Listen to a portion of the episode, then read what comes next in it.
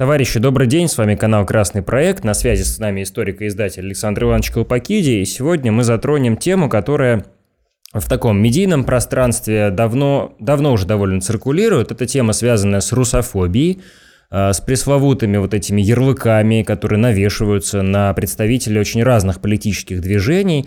И я, прежде чем э, задать Александру Ивановичу первый вопрос, э, хотел бы просто кратко обозначить вот это вот, наверное, ощущение, которое у многих возникает, что термины, очень многие слова, очень многие, э, скажем так, обозначения, они стали довольно дешевыми, они часто, скажем так, упрощаются, вульгаризируются. У нас а, всех, кому, кого не лень уже обвиняют, иногда там фашистами, иногда русофобами, еще там кем-то, да, то есть иногда эти слова действительно имеют под собой основания, э, ничего не могу сказать, но зачастую они используются а, так несколько огульно и без особых на то как бы причин. И вот хочется немножко зацепиться за эту, этот пресловутый, пресловутый термин русофоб, который все-таки довольно распространен, и э, вспомнить об этом еще и в той связи, что у Александра Ивановича была целая серия, если я правильно помню, лекций о русофобии, вот, э, которая не так давно, я так понимаю, завершилась. И вот, э, отталкиваясь еще от такого опыта, хотел бы задать сначала следующий такой вопрос, э, предварительный. Э, Александр Иванович, как вы считаете, есть ли у вас личное ощущение, что много русофобов э, находится в левой среде, в оппозиционной среде, а потом мы, возможно, либо подискутируем, либо как-то этот вопрос развернем. Пожалуйста. Ну, у меня всегда было ощущение, что наши либералы, особенно такие вот системные, они русофобы. У меня было такое ощущение очень сильное, и оно и остается. А на словах они говорят, что да, вот мы за Россию там и так далее. Но а, таких, как вот были там Чадаев, Чечерин, других я сейчас не вижу. А почему я думаю, что они русофобы? Да потому что им не нравится, как люди живут в России, как устроена Россия, какой здесь народ. Им нравится жизнь на Западе. И вот они, ну так как на Западе они никому нафиг не нужны, те, кто нужны, они давно уехали а те, кто не нужны, они здесь болтаются, они, значит, э, э, пытаются поменять жизнь здесь, в России, на свой вот этот либеральный лад. Пытаются полностью переформатировать ну, национальный характер, менталитет, обычаи, праздники, идеологию, историю переписать. Все это они делают уже много лет. И все это они делают при полной, прямой и явной поддержке Запада. Поэтому люди их воспринимают отрицательно, ну, я имею в виду ну, процентов 95, 90-95 а, процентов их, их воспринимают очень отрицательно. Очень отрицательно. Их воспринимают как э, западных агентов в России. И в этом есть, как ни крути, своя доля истины. В этом есть, как ни крути, своя доля истины. Они хотят поменять полностью здесь в стране все. Да? А люди не хотят. Люди хотят жить, как они жили, как их отцы, деды, прадеды и так далее. А что касается, вот, например, современной ситуации. Вот она перешла в фазу горячего прямого противостояния с Западом. Да? На чьей стороне они оказались? Они в большинстве своем, за исключением каких-то людей, которым особо деньги нужны, они оказались на стороне Запада. Они не скрывают этого, они сбежали туда и так далее. Есть ли русофобия в левом лагере? В очень небольшом его сегменте.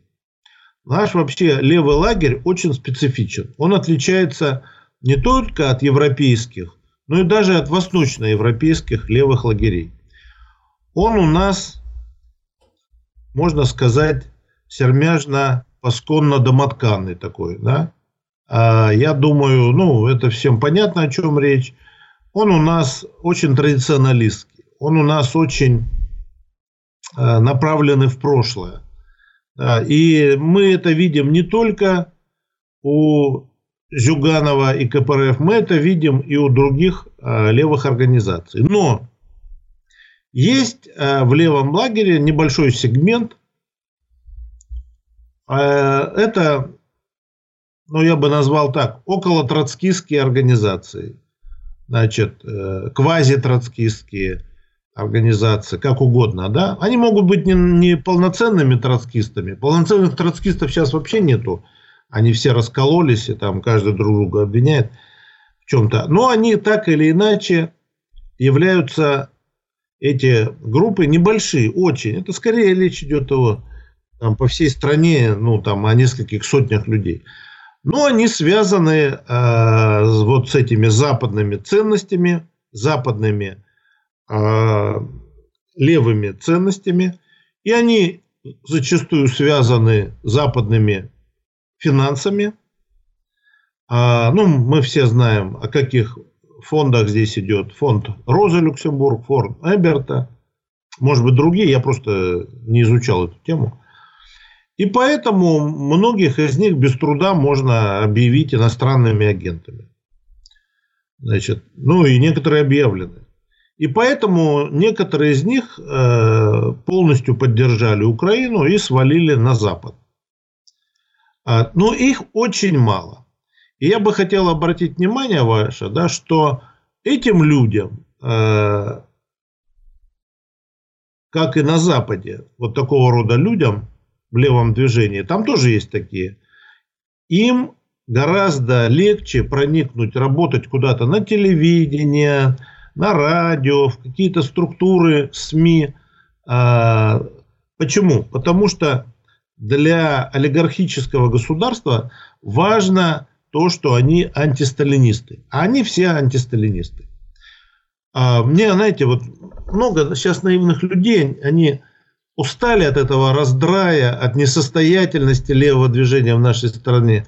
И они говорят, ну уже пора прекратить это, говорить о Сталине, Троцком. Надо вообще даже, вот мне сегодня одна замечательная девушка написала, э, что надо вообще перестать говорить о...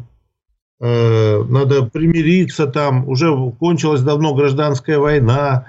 Вон даже у нас в Думе подписали бумагу о прекращении гражданской войны хватит уже ругать этого Колчака, хватит уже, надо примириться. Но это почему люди пишут? Не потому, что они а, какие-то глупые, а потому, что они устали от того, что левое движение у нас 30, сколько там уже, 32 года от поражения к поражению. От поражения к поражению. Они устали от того, что э, Зюганов, э, Тюлькин, Лакеев и другие э, вожди, вождишки, да, не могут предложить какой-то современной программы, не могут проанализировать даже состояние современного общества, не могут а, повести за собой молодежь, в конце концов, привлечь хотя бы как-то молодежь. Единственное, я не хочу сказать, что там нет молодежи вообще, но в КПРФ молодежь это карьеристы, которые, мечта которых стать депутатами и э, жить на депутатское жалование. А в других организациях это какие-то маргиналы, чудаки на букву «М». Э, маргиналы в смысле. Слово «маргиналы» начинается на букву «М». И я думаю, что поэтому, значит, вот э, у людей, ну, так сказать, не политизированных, у них вот уже отторопят всего этого. 32 года поражений не прикры... от одного к другому. Ни, ни одна битва не выиграна, ни одна. Ну, ну за, за, за, за тьмой наступает рассвет, как мы знаем, да. Должен ну, что-то у нас эта тьма затянулась. Вот, Могу вас уточнить? Да. Угу. Извините, После пожалуйста. первой русской революции была тьма, да? Была период реакции, угу. мракописие и так далее. Но сколько продолжался этот период? Три года. С 7 по 10, а в 10 году Ленский расстрел и начало нового революционного подъема. В 12 году, да. Да, да, в 12 извиняюсь, да, 5 лет, 5 лет, да, в 12 году, да. И тут 32 года. Разница очень велика. Александр Иванович, а вот я не, не то чтобы в пику вам, но во многом просто в дополнение хотел бы вот такой момент обозначить. Вы сказали про людей, которые приняли ту или иную сторону. Но, во-первых, я немножко поправлю, большое количество, как мне представляется, левых а, не приняли никакой стороны. и, условно говоря, не ассоциируют себя вообще ни с одной из сторон э, империалистического конфликта. То есть не нужно думать, что все они, условно говоря, рукоплещут и восторгаются тем, что делает, скажем так, так называемый западный мир. Это, во-первых, мне интересно, как прокомментируете. И все-таки а, важна еще вот эта следующая мысль. Вот банальный пример э, для наших зрителей, извиняюсь, что такой банальный пример, но просто он показательный. Вот Владимир Ильич Ленин, да, его модно а, даже вот в, некоторых, э, в некотором государственном русле его модно сейчас называть русофобом иногда, говорить о том, что он ненавидел Россию, выдумывать какие-то нелепые цитаты, которых он не произносил никогда, ну и так далее. Но мы это понимаем, что Ленин а, любил а, другую Россию, социалистическую Россию, Э, он хотел в России определенных, очень четких, понятных ему изменений. Не возникает ли в связи с этим у вас ощущение, что и сейчас очень часто, в том числе на левых, вот навешивается очень э, поспешно ярлык русофоба, даже когда конкретные люди э, не совсем этого заслуживают? Как вы думаете?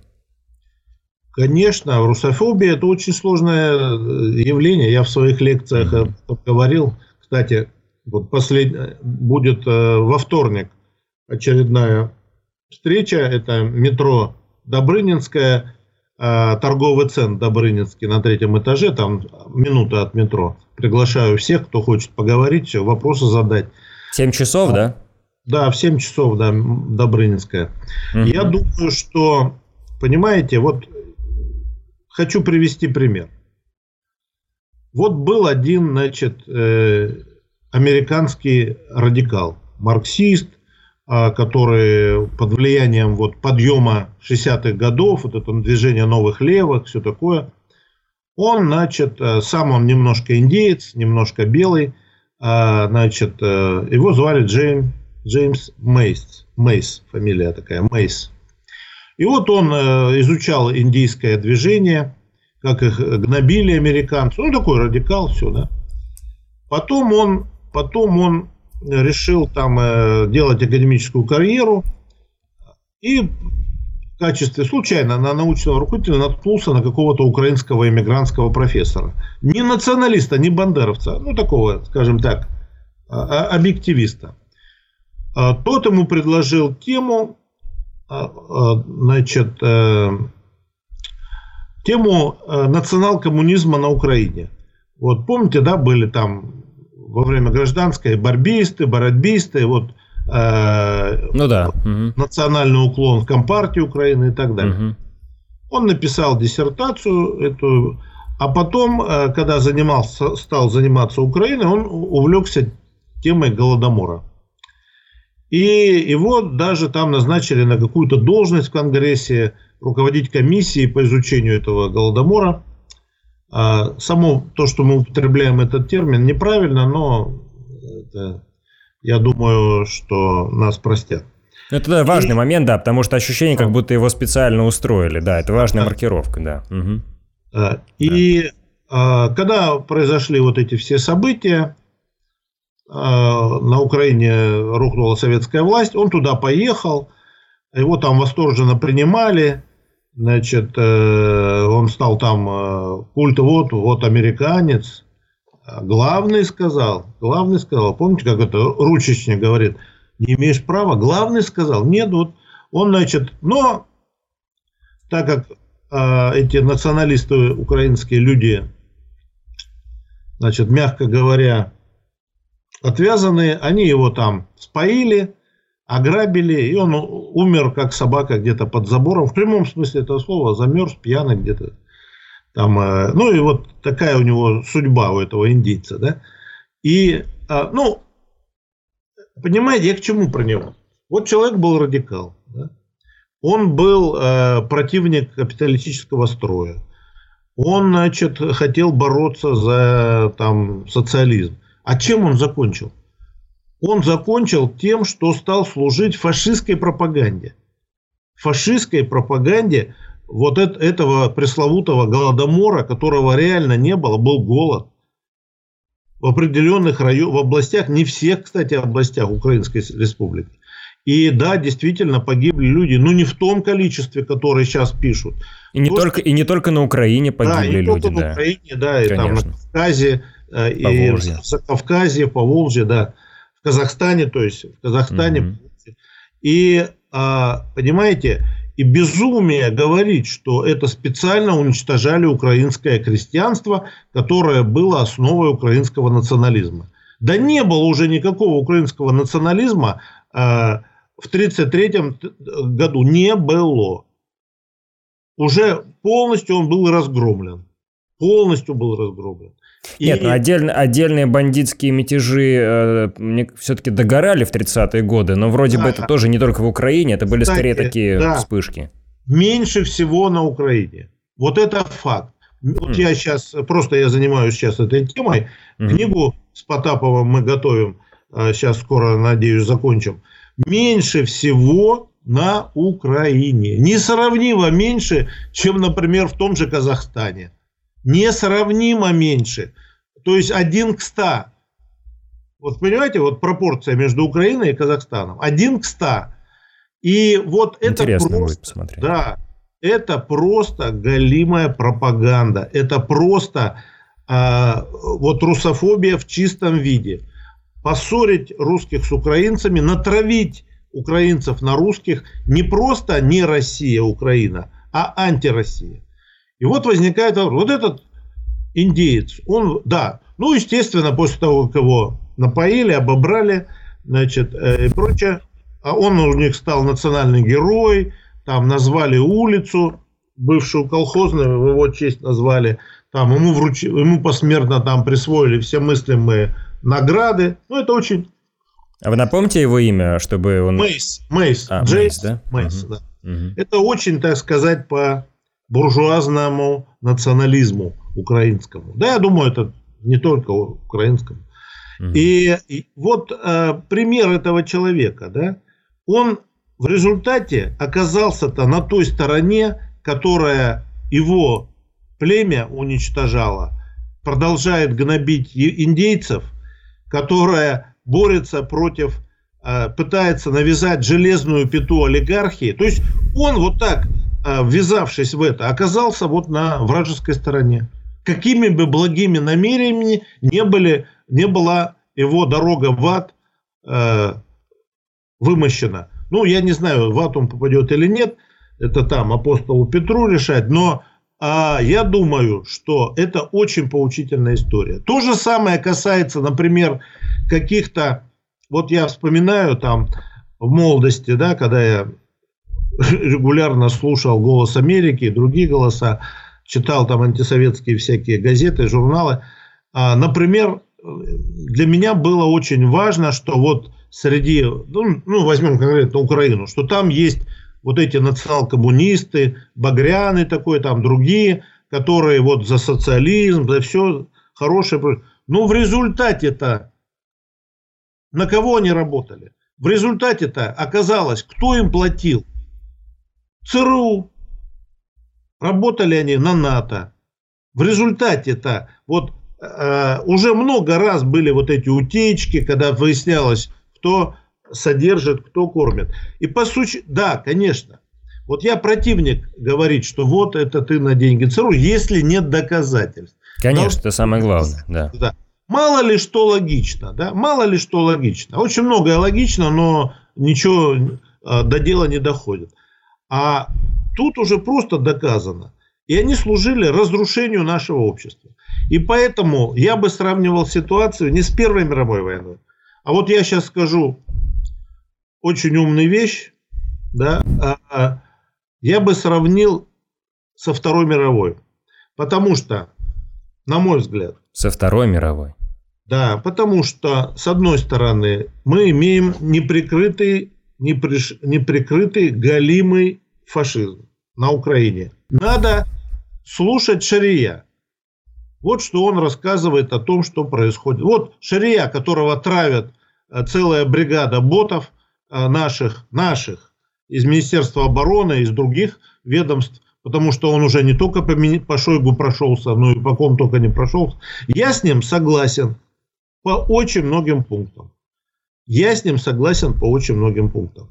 Но э, не, не будем сейчас брать то, что он о нашей стране говорит. Да? Ну, что он говорит? Он говорит то, что мы и так знаем. Чудовищная коррупция. Ну, коррупция это не есть фашизм. Коррупция Давайте... была Да, при ну, социализме да. тоже. Как, при, при когда вот, при каком царе была самая большая коррупция? При самом либеральном Александре II. Чудовищная, ну не такая, конечно, такой, как сейчас у нас вообще, по-моему, в мире нигде не было в истории. Но а, при Александре II была самая сильная коррупция вот, в царские времена.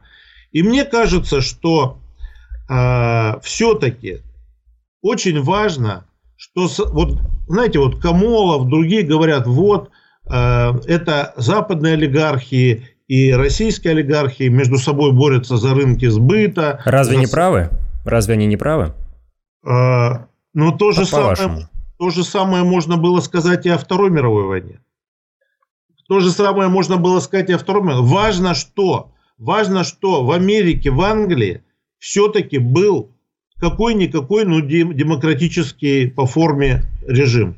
Там были выборы, там не были запрещены коммунистические партии, там работали левые организации, профсоюзы и так далее. Реально. Там проходили забастовки, демонстрации. На Украине все это закрыто. Там прошла декоммунизация такая же, как и в Третьем Рейхе. Там ходят, гуляют эти э, национальные всякие корпуса, всякие уроды, которые вместо того, чтобы там идти воевать, там старушек избивают православных и так далее. Там чудовищные гонения на церковь. Там просто выворачивают э, людям мозги, выворачивают. У нас этого нет. Вот у нас какие-то клоуны в Думе подписали значит, документ о окончании гражданской войны в России, да, но все над ними смеются издеваются. Они уже пожалели, что это сделали. Десять раз. Все говорят, какие уроды. И, и на Украине это невозможно. Поэтому а, я думаю, что с одной стороны мы имеем фашизм на Украине, ну, воюющая страна. Этот фашизм поддерживает НАТО, главный империалистический хищник главный грабитель стран третьего мира, НАТО, не Россия. Alexander Иванович. А Россия в... входит, очень важный момент, а Россия Давайте. входит в БРИКС. То есть в данном случае опосредованно столкнулись БРИКС и НАТО. Так как кто? Разве нету разницы? Разве нету разницы между Китаем, который официально заявляет, что он руководствуется марксизмом, и строят фундамент для рывка к социализму, что они реально будут, когда опередят западный мир к 50 году, они реально будут строить социализм. Ради разницы нет, разница есть. И даже Индия, которая не э, левая, но левая Южноафриканская республика, левая сейчас Бразилия, разни, разницы нет, разница колоссальная. И поэтому а, ну, Вторая мировая война, даже если бы Советский Союз в нее не вступил, то однозначно понятно, чью сторону надо было поддерживать. Однозначно понятно. А, и против кого бороться. Ну, Вторая мировая война – это война двух, э, как мы с вами помним, идеологических проектов, да? То есть э, Вторая мировая война, а, я почему считаю, наверное, что, ну, в истории, наверное, всякая аналогия хромает, не только с Первой мировой войной – но уж мне кажется, что если мы говорим про Вторую мировую войну, там-то было а понятно, еще что... Еще раз говорю, ну вот я только что сказал, ты меня не услышал. Разве противостояние НАТО и БРИКСа это не борьба двух идеологических, политических, геополитических проектов. Конечно, я вас услышал, борьба. да, я понял, о чем да. вы говорите. Просто и есть... БРИКС, безусловно, стоит на стороне тех, кого грабят. А НАТО – это и есть оружие грабежа. И поэтому, что бы там, сколько бы там Камолов не насчитал у нас каких-то там заводов и фабрик на Украине, это все бла-бла-бла в пользу бедных. У нас компартия ни одна не запрещена. У нас э, СМИ оппозиционные, и мы с тобой, слава богу, говорим на Авроре, и закрывают нас не российские власти, а то же самое Запад нас закрывает. И Аврору, и сейчас вот закрыли красную историю, где я выступал и так далее. Это делает Запад. Он бьет свободу слова. Он бьет. Уже вообще даже сидели целый час, обсуждали, за что закрыли. Не, не можем даже уже понять. И э, это надо все четко понимать. И еще раз говорю, самое главное, у баррикады две стороны.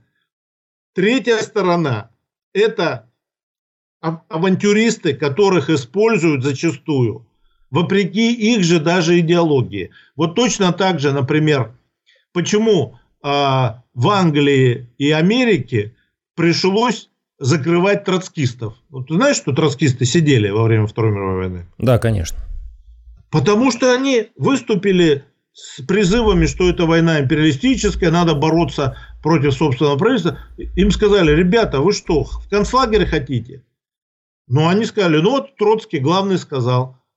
И в результате их пришлось закрывать за деятельность антигосударственную. Но коммунисты-то этого не сделали, они поддерживали а, свои правительства. Американские коммунисты, бывшие бойцы интербригад, добровольцами а, пошли воевать. Добровольцами, их неохотно брали, но они все равно так или иначе проникали в американскую армию. То же самое англичане. И поэтому самое, что ни на есть прямое сравнение. С одной стороны, да, мне не нравится, очень не нравится режим в Индии. Очень не нравится.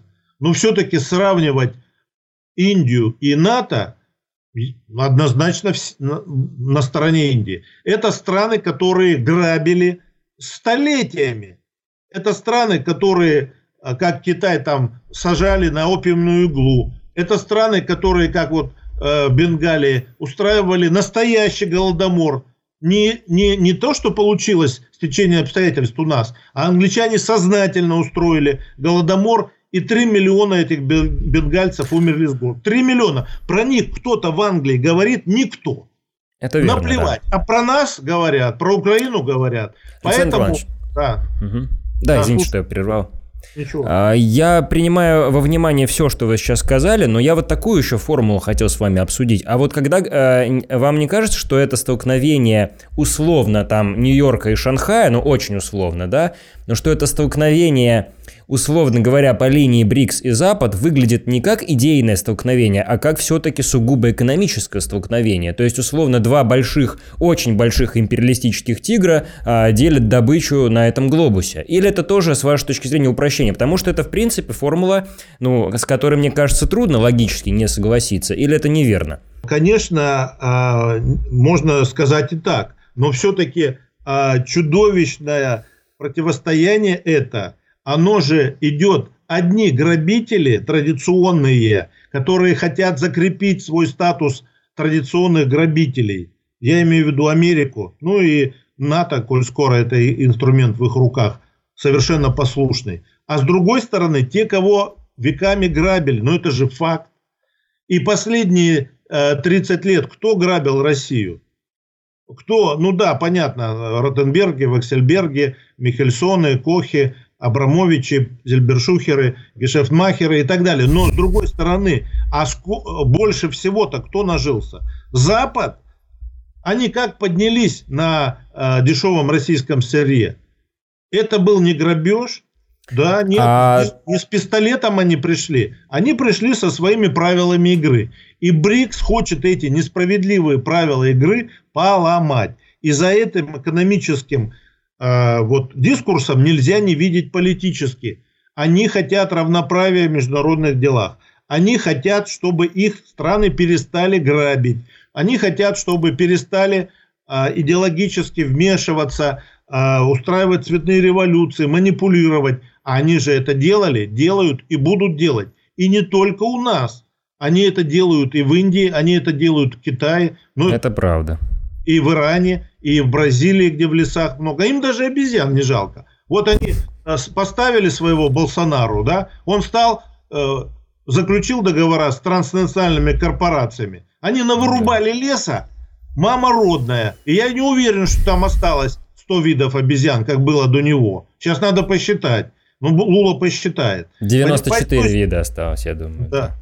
Э, я думаю, что это очень большая разница. Мы, если мы марксизме говорим, должны понимать, что за всяким э, надстройкой, надстроечными вещами, то есть политика, идеология, стоит прежде всего эко, только, не прежде всего, а только экономика. На этом все жизнь. Но хочу сказать, что вот столкнулся недавно с каким-то недопониманием. Уже в начале 70-х годов Никос Пуланзас, такой французский социолог, он, э, он показал, что вот эта связь между государством и олигарх, ну, и ну, правящими классами, она не всегда вот такая вот раз вот олигархи собрались, говорят, вот ты сделай то-то, и премьер-министр бац и сделал. Конечно, нельзя вот это все вульгаризировать, как у нас это вульгаризировали в советские времена. Связь, она более сложная. А государство может даже какое-то время проводить свою политику, которая не отвечает интересам а, или там части олигархата, или всего олигархата. Но это частности. Нельзя, то я вот против вульгарного марксизма. Я поэтому не люблю все эти разговоры, потому что у нас, к сожалению, марксизм как говорил один знакомый, оттепель еще не наступила. Да? А у нас, к сожалению, вот а, выпало, вот эти 30 лет последних выпали из нашего развития. Мы не развивались. Ну, надежда на молодежь, на то, что она там ходит в фаланстер, покупает там э, Альтюсера, Маркузе, э, собирает. Грамши. Да, Грамши. Да, хотя бы Грамши. Грамши. Сто лет назад, Грамши, сто лет назад этот человек возглавил Компартию Италии. Италии, да. Угу. Да, вот это я э, решительный противник вульгарного марксизма. Нет, Александр Иванович, это, это, не, отме, это не отменяет вопроса. Угу. Да. Нет, я говорю, я объяснил, что Хорошо. Этим, под этой экономической борьбой стоит совершенно понятные политические цели. И, конечно, любой человек, не только живя в России, в Китае и в Индии, но любой человек, живущий в Америке, в Канаде, во Франции, должен быть на стороне БРИКСа, потому что это на стороне справедливости, это на стороне а, справедливого миропорядка, как, где одни не грабят других. Это часть, если хочешь, нашего левого дискурса, нашей левой идеологии. Они должны быть на стороне, как вот во время Вьетнамской войны, да, американцы, канадцы, там, Европа, все были на стороне Вьетнама. Несмотря на то, что э, НАТО было и США воевал, они были на стороне Вьетнама. И это было совершенно правильно. Это было совершенно правильно. Хорошо, а такой очень, э, наверное, может быть, э, дилетантский, может быть, безграмотный вопрос сейчас задам, но я вот часто слышу, он звучит, а, и даже звучат утверждения, что вот, допустим, давайте возьмем Китай, да, Китай крупнейший игрок сегодня на глобусе, если не считать США. Да, вы сказали, что Китай э, страна, которая руководит Компартией, это понятно. Но а правы ли те, с вашей точки зрения, которые говорят, что Китай, несмотря на коммунистический курс, а точнее не Китай э, абстрактно, а китайские корпорации, они с точки зрения капиталистической логики на земном шаре не сильно отличаются сегодня от тех же американских корпораций. Точно так же запускают свои щупальца а, ради максимальной прибыли. Не распадается ли здесь вот эта вот а, некоторая схема с хорошими и плохими? Или все-таки здесь есть а, какие-то нюансы?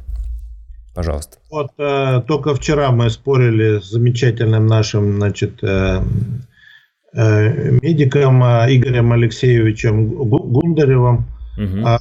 по поводу этого. А чем отличались наши Непманы от западных капиталистов? Они отличались? Отличались. Чем? Гораздо более скромными возможностями, прежде всего, да. Да. Но еще коррупция чудовищная. Вот просто ну, почитайте да. записки следователя Шейнина. Это угу. же никакая не пропаганда. Просто описывает, вот, какие дела пришлось в 20-е годы расследовать. В 20-е, начале 30-х. Это же ужас, какая коррупция. Они подкупали, люди воевали, били за советскую власть, там, из нищеты вылезли, и, а, брали взятки, разлагались, а, значит, вино бабы довели до Цугундера, да, и это было чудовищное, это было хуже, наши вот эти Непаны, они были сто раз хуже этих западных причесанных, прилизанных э, Ротшильдов и Рокфеллеров. Сто раз хуже. Да, кстати, пирамиды тогда были уже первые, огромные. Вот все дерьмо, которое мы видели в 90-е годы, это все дерьмо было в 20-е годы во время НЭПа. Почему китайские корпорации сейчас должны чем-то радикально отличаться от западных? Они проиграют, если будут радикально отличаться. Речь идет о цели – Советский Союз при НЭПе это было государство, которое строило социализм.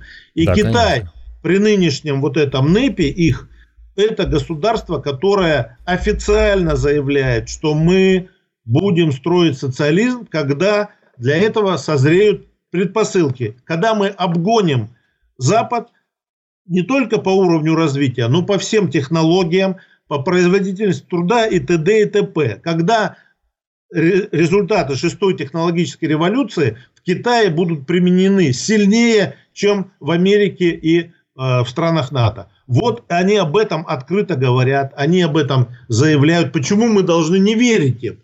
Тем более мы видим, что роль коммунистической партии там усиливается. Я, например, с удивлением ну, обнаружил, что, например, если еще э, ну, лет 10 назад, да, китайская девушка мечтала выйти замуж за китайского миллионера какого-нибудь олигарха, да, то сейчас они на втором месте после э, партийных э, деятелей. Такие соцопросы были, да, исследования? Да, они, mm, да, сейчас, сейчас самый желательный, жела, ну, желаемый жених для китайской девушки это не олигарх-миллионер, не местный Абрамович, а местный какой-нибудь партийный Местный партработник, да. Да, да партработник, да. Поэтому это говорит о чем? Что они же не миллионеры, их же расстреливают, как бешеных собак. Если ты партийный, тебя в первую очередь расстреляют. Да? И а, если ну, не партийный, а партработник. Поэтому э, э, это говорит о том, что у них огромное уважение в обществе, которое сильнее даже материального достатка. Поэтому я думаю, что вот эти разговоры по поводу китайских олигархов, да, я был в Китае, видел эти все, э, да, э, их небоскребы, рестораны, безумные цены, э, еще ничем не отличается, кстати, от Москвы. Но они прекрасно знают, кто в доме хозяин. Хозяин в доме – партия, которая заявила, что она руководствуется марксизмом, не конфуцианством, а марксизмом которая не осуждает Мао Цзэдуна, а с каждым годом все больше и больше отмывает его. И у них, например, среди молодежи главное оппозиционное движение, ну, у них там, конечно, невозможно создать партию, то есть партии у них есть, но они фиктивные. А mm вот такую реальную партию, какую-то новую левую, создать там невозможно, там посадят. Но а, именно вот там вот, ну, долго рассказывать, у них там несколько есть идеологических течений. В основном это проявляется через интернет. У нас тут всякие байки ходят про их интернет, что там вообще слова не скажи. Там гораздо более эффективно, чем у нас. Там интернет-компании приводят там посадкам, каким-то э, отмене каких-то проектов и так далее. Но неважно. И вот у них оппозиционное течение новых левых – это те, которые вообще сторонники культурной революции и которые обожествляют Мадзудуна и то, что он боролся против бюрократии, против чиновничества. Ну, против... Да. да, да, да. Я не скажу, что я с ними, кстати, согласен, э, потому что в деятельности Мадзудуна да, конечно, виноват Хрущев во всем этом изначально. Отдельная тема, глубочайшая, да, да культурная революция, да, да, все да. прочее. А спору нет, Александр Иванович, абсолютно нет никакого спора. Вопрос только в том, чтобы не только Китай, но и Россия стала страной, которая будет строить социализм. И вот, собственно, на это я и хотел вывести. И, кстати, это тоже как контур, контур-упрек некоторых тем людям, которые а, всех очень облыжно обвиняют в русофобии. Но мне хотелось бы как раз вернуться к русофобам, тем более, что мы с, ним, э, с них начали. А, а вот давайте так, наверное, начну этот наш завершающий блок. Хорошо, я понял э, достаточно комплексно вашу позицию. А для вас есть какое-то личное собственное определение русофоба? Русофоб это кто? Понятно, что тот, кто не, не любит Россию, но вот ваша личная расшифровка. Какие качества для вас позволяют человека считать русофобом? Для меня русофоб, э, я, например, э, у меня сложное отношение, неоднозначное. Я не совпадаю вот с Соловьевыми, Киселевыми и этими замечательными армянами, а, которые нам по зомбоящику мозги промывают. Я всегда говорю, что для этой русофобии э, никто столько почвы не подготовил, как сами, э, собственно, в России. И куда ни плюнь, там э, мы, ну, допустим, э, да, вот, э, безусловно, была русофобия там в середине 19 века. Но а кто виноват, что Россия превратилась в такого, что ли, ну, сейчас жандарм говорить заклюют, ну, скажем так, гаранта консервативного... Жандарм Европы, конечно, да, да, да. она им и была. Кто виноват? Да. Это что, не было, этого не было, это... Э, и когда приводишь там какие-то примеры, сразу тебе в ответ там 10 оговорок, да, там, э, ну, например, когда вот поход в Венгрию, подавили революцию венгров, а эти венгры русинов убивали. Ну и что?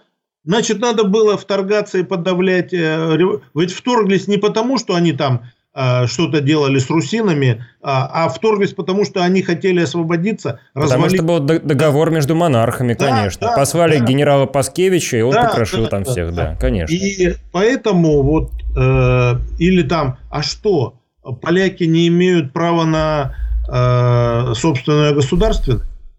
Ну, почему? Они какие-то недоношенные? Или кавказцы не имели права? На... Почему? Они все бандиты, грабители, убийцы, а, значит, а не имеют права на государственность? Ну, это какие-то... Вот мне не нравится вот это, то, что в нашем обществе не просто разговор, а это уже стало общим местом. Да, вот если бы мы им дали свободу, там бы англичане захватили и устроили бы базу.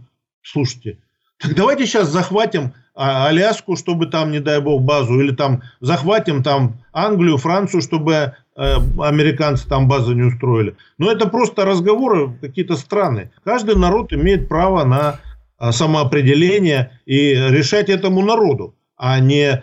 Поэтому я говорю, и потом, а как вот э, сравнение... Качество русофоба, да, вопрос да. был про качество русофоба. Да, сравнение, вот как жили русские люди, как жили крестьяне, какая была ситуация на каторге, в ссылке, ужасная. То есть подпитка у русофобии шла отсюда. Отсюда она шла. Вот а русофобии при Советском Союзе не было. Был антисоветизм, антикоммунизм. Да, русофобии как таковой не было. Потому что тут уже не на что было зацепиться. Для меня русофоб это человек, который в интересах какого-то, ну, одного длящегося уже долго проекта, а, расчеловечивает русский народ, расчеловечивает Россию с целью ее расчленения и грабежа. Вот что для меня русофоб. Для меня русофобы вот такие, например, вот, э, как э, Эн Аппельбаум, да, американская историк, которая живет в Варшаве, которая замужем за этим пресловутым идиотом Родославом Сикорским. Написала вот такой том, посвященный страшному Сталину, да, я помню, да. Да. Огромный, и, да. И вот такой том о ГУЛАГе. И когда Майдан произошел, она написала книгу а, «Красный голод. Э, война Сталина с Украиной». Угу. Да, то есть это... И когда у нее... Вот, она встретилась с, с этим Порошенко, и он дал команду за две недели перевести и сдать ее книгу про Голодомор. То есть вот для меня русофобы, которые угу. а, это делают за деньги в рамках проекта. Да ей наплевать там, ну, наверняка у ней какая-нибудь там бабушка родилась где-нибудь в Белоруссии. Я думаю, что когда у ней, не думаю, а знаю, когда у ней взломали аккаунт, да, и выяснилось, что у нее были доходы от ее публикаций, ну, там, скажем, э, там, не знаю, сколько там, ну, 20 тысяч там, ну, не, не 20, ну, скажем, там, 60 тысяч год. А вдруг стали миллион. И вот возникает вопрос, откуда и за что эти деньги? Она не отчитаться не может и кричит, «Э, вот точно так же, как демократическая партия. Они не говорят на тему того, как они Сандерса значит, жульнически задвинули. А кричат, вот сломали русские хакеры. Так сломали, а вы отчитайтесь, почему вы это сделали? Почему вы наплевали на демократию, на выборы, на конституцию, на, дем... на, на вообще все святое? казалось бы, для вас, либералов. Потому что боятся социализма, боятся народа американского, который Сандерс мог повести к власти, когда приш, пришел бы к власти. То же самое, я уверен, и во Франции, когда Меланшона задвинули, э, у него были все шансы стать президентом. Манипуляции. Причем, если наши хакеры сломали, ну не знаю, наши, не наши, хотелось бы верить, что наши – и выяснилось, как Сандера задвинулись, то во Франции мы не знаем. Мы, мы видим сам процесс. А я с одним французом говорил, я говорю, а почему вот эти левые партии так поступили? Может быть, им занесли по чемоданчику? Он говорит, да нет, у нас такого не бывает. Но как это не бывает? Как это не бывает? Везде это бывает. И если мы посмотрим о том, как устроен западный мир, да, везде демократия несовершенна. Но то, что на Украине-то это зашквар, то, что там доклад ООН о том, что там похищают, убивают людей, и всем наплевать. В Европе всем наплевать. Вот у Шария была целая программа насчет этого. Всем наплевать. То, что убивают людей, то, что похищают, то, что э, под предлогом русофильства рэкетом обкладывают бизнесменов и так далее. Это массовое явление. И главное, что? Вот Рудой сказал, что ему напоминает Россия, что вот Третий Рейх, тоже вот люди э, также поддерживают режим, не понимают... Это оде- это... отдельная очень странная тема, да, правда. Да. Ну, угу. слушайте, на Украине это в сто раз, на Украине это в сто раз, и потом, а что, во Франции во время Второй мировой войны, в этой, как ее, в Англии или в США, там что, восстания какие-то были, там что, какие-то были, кроме вот этих троцкистов-то никто и не дергался. А этих троцкистов там их, э, сколько там было, там, не знаю, ну, на всю, на всю Америку там их было, ну, две тысячи, это с головой. Это что для Америки? И я думаю, а 100 тысяч членов Компартии, 100 тысяч членов Компартии – не огромные и... вопросы к последним роликам а, Рудова, именно к его последним роликам. Это правда можно будет даже отдельно разобрать, при том, что э, некоторые его выпуски предыдущие были крайне информативны, интересны вот с точки зрения политики. должен знать главную истину марксизма. Кто деньги платит, тот девушку и танцует. Они сейчас там осели, они получают пособие, квартиры получили, то, все, вот буквально на днях. И поэтому волей-неволей они превращаются во врагов нашей страны. Волей и неволей. Так вот мир устроен. Нету у баррикады третьей стороны.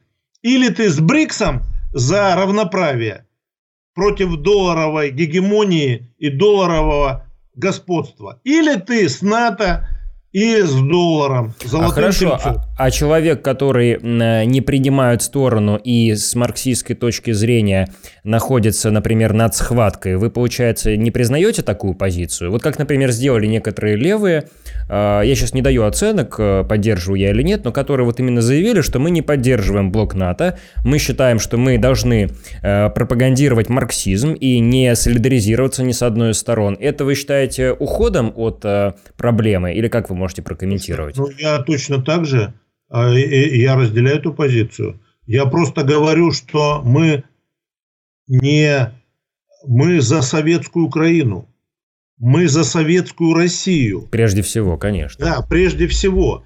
И, к сожалению, вот мои товарищи, они этого не понимают. А нам надо смотреть, что нас объединяет в борьбе за советскую Россию – за вы Советский согла... Союз. Вы согласны, что пропаганда социалистических идей в современной России, давайте вот на этом хотя бы сойдемся, что пропаганда социалистических идей даже в трудной э, политической ситуации не является русофобией. Вы согласны? Что это наоборот э, дело, Конечно, которое позволяет слушай, но, развивать ситуацию. Слушай, даже смешно обсуждать. Конечно, не является. И более того, я скажу, что Хорошо. это является спасением для нашей страны. Русофобия является вот этот либерализм, который застрял в мозгах наших руководителей, и пока они не уйдут, ничего не изменится. Должны прийти новые люди, которые являются марксистами, коммунистами, социалистами, которые построят великую Россию, которая будет стоять с Китаем вровень, как равноправные братья, а не как шестерки и сырьевой придаток. Как только в Москве появятся у власти левые силы, Тут же, я вас уверяю, и в Казахстане, и в Узбекистане, и э, в других, и в Молдове, и везде, всех не перечислишь, образуются си- левые силы, которые возьмут власть. Потому что народ полностью до одного человека ненавидит вот нынешние вот эти власти. И просто вынужден пока приспосабливаться, когда нет альтернативы. Нам нужна альтернатива. Сейчас та баррикада, которую нам выставляют, где с одной стороны Бидон, а с другой стороны Трамп, это ложная баррикада. Та баррикада, которую мы видим во Франции, где с одной стороны микроб, а с другой стороны Лепениха, это ложная баррикада. Настоящая баррикада – это где с одной стороны олигархия, которые служат и те, и те, а с другой стороны народ. Поэтому мы за народ. Конечно. И мы не поддерживаем ни в коем случае это государство Ротенбергов, Ваксельбергов, а, Михельсонов, Кохов, значит, Фридманов и прочих этих а, значит, живоглотов, которые привели нашу страну во всех отношениях к какому-то тупику, во всех отношениях. И когда говорят, вот завидуете, завидуете, что они... Не завидуем, не понимаем, почему люди, разваливающие 23 года страну, почему они должны э, иметь такие доходы. Если бы хоть какой-то был прогресс, хоть в чем-то, в экономике, в образовании, в медицине, в культур-мультур, в науке, нигде нет никакого прогресса. За что же одним дворцы в Геленджике, а другим Дырка от бублика. За что? Это известный вспоминается анекдот, вот, наверное, вот сейчас ближе к, ближе к нашему как раз концу беседы, мне кажется, будет уместен. Я, к сожалению, забыл автора цитаты. А, известная вот эта вот его фраза, что если белка накапливает какие-то миллиарды орехов в своем дупле и просто не может остановиться, то эту белку обычно берут в лабораторию и изучают, что с ней не так. Если это происходит с людьми, то этот человек попадает в список да, журнала да, Forbes. Да, да? Да, Понятно, да. что определенные вещи вызывают вопросы. Э, завершающий вопрос, Александр Иванович. То есть, э, есть ли... Ну, давайте так прямо обостренно, вот очень просто. Получается, что среди, как я понял из ваших, из ваших слов, среди российских левых есть и русофобы, и не русофобы. Вот. Я по-прежнему считаю, что зачастую русофобами их называют э, зря, но это мое мнение. Но э, с вашей точки зрения, не русофобы, они в любом случае, как я вас понял, э, должны э, понимать условно говоря, определенную сторону, да, определенную сторону конфликта, которую они занимают. То есть, условно говоря, невозможно э, быть... вообще вне конфликта в этой ситуации, с вашей они, точки зрения? Они, вот, ну, конкретно э, мы имеем в виду у, у, уехавших, они приняли определенную сторону. Вы считаете, вот, что очень, приняли все-таки? Ну, от, это уже было в истории. Это было в истории Советского Союза. Нет, давайте Там, так, ну, допустим, деле, люди вот вокруг... Я, угу. Смотри, я вот как раз э, в нескольких из лекций рассказывал об этом, что во время Холодной войны против нашей страны использовали именно левых именно бывших коммунистов, левых социали... не правых социал-демократов, а левых социалистов. Ну, да. Именно их проплачивала ЦРУ, американцы. Сейчас уже это доказанный факт. Это, э, я раньше бы не поверил в это, если бы не э, прочитал своими глазами а, все это, когда открылись архивы, и в Америке, в Англии нашлось достаточно много честных историков, в отличие от нашей страны, которые это все опубликовали. Именно вот это, что в этой своей русофобской деятельности коллективный Запад, который мечтает раздербанить нашу страну, мечтает получить э, да все что угодно, вплоть до воды в Байкале, вплоть до воды в Байкале, значит, они используют и левых, и коммунистов, так называемых, ну для меня это не коммунисты, а, а для меня это предатели, потому что в данной ситуации они работают на НАТО. Но вы сказали ключевую вещь, очень важную вещь. Такие вещи, правда, нужно доказывать. Вот я считаю, что когда доказано, а, кто а условно кого финансирует, потому что... Доказано случае... это, э, когда мы видим, что им выплачивается пособие, что они живут на э, деньги стран НАТО, что им предоставляется э, там вид на жительство – а, жилье и так далее. Вот если я уеду, мне там никто ничего не предоставит. Никто и ничего. А вот им предоставили. Это не так просто. Там каждый э, копеечку считает.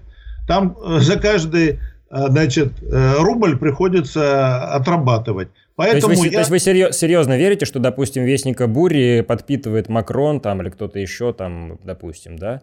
А вы считаете, ну, что они, они находятся... По крайней мере, предоставили им все, все необходимое для житья там, во Франции. А и, и как бы в этом, а чем они отличаются в этом плане от либералов? Ничем. Кто девушку, кто деньги платит, тот девушку и танцует. Тут это надо четко понимать. За каждую копейку, которую ты получаешь, там тебе надо будет расплачиваться борьбой против своего народа. Потому что страна это и есть народ. Интересная тема, правда, острая, очень дискуссионная. Я предлагаю зрителям нашим тоже написать то, что они думают, какие у них будут отклики и реакции. А, на всякий случай тоже напомню, что абстрактное величие России – это не то, за что мы выступаем на Красном проекте. Нам нужна Россия социалистическая, да. а, не, а не великая в любой обертке. Это совершенно разные вещи. Спасибо Великая большое за... социалистическая, со, великий социалистический Советский Союз. Вот что нам нужно. Вот что Большое нам... спасибо за внимание, за уделенное время и спасибо нашим зрителям и слушателям. Увидимся в следующих выпусках. До свидания. Вперед в СССР! Вперед в СССР!